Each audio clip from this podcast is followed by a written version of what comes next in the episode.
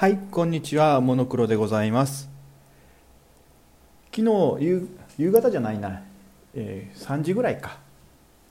からあのカレコのカーシェアリング借りましてリフレッシュで箱根まで温泉入りに行ってきました。日帰りで。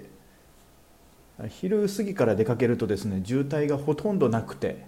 で帰りもあの透明が混んでいたんですけれども、まあ、ピークの時間よりは後ろにしましたしあと帰り道はじゃあということでずっと海側ですよね。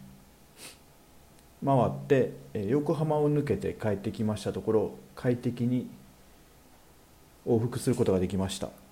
でそこで困ったのが iPhone に入れている Google マップなんですけどこう彼こ乗ってですね目的地のこの鎌倉違う鎌倉じゃないえっ、と箱根の行きたいところを入れてよしって思って動いて次の交差点になった時にですね200フィート先を左折ですって言い出すんですよ。え？フィート？なんで？で結局まあちょっとすぐ止めれるとこがあって止めてチェックしたらですね表示はキロメーターになってるんですけどもなぜかフィートと言い出します。でまあ行きしはなのでもう諦めて iPhone のナビを使うのは諦めてあの車についてます。あのカレコだと全部パイオニアのナビなんですよね。に目的地をセットしてで行ってきたんですけれども帰りがその先ほど言ったように東名の大和トンネルですか？先頭に20キロとか渋滞してるのでこれは迂回したいなと。ででもフィートって言われても困るわけですよ。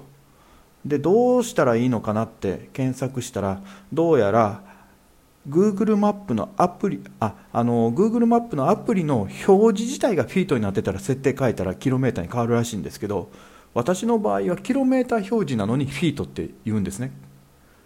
なので設定じゃないと。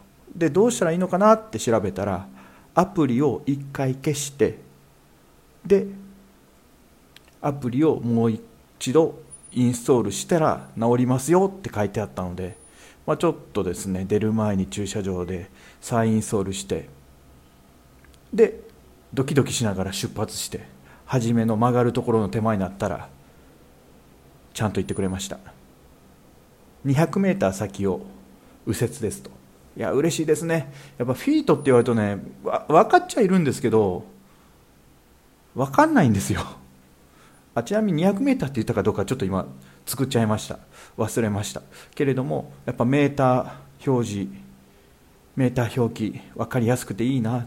逆にロンドン行った時はもう全部がフィートだったんで感覚分かんないんですよね。うん。という、えー、グん？なんだろう？Google マップがもしキロメーターの表示をしているのにフィートって言った時の対策はアプリをもう一度消して再インストールです。知っておいてくださいね。でまあまあめったにならないと思うんですけれども。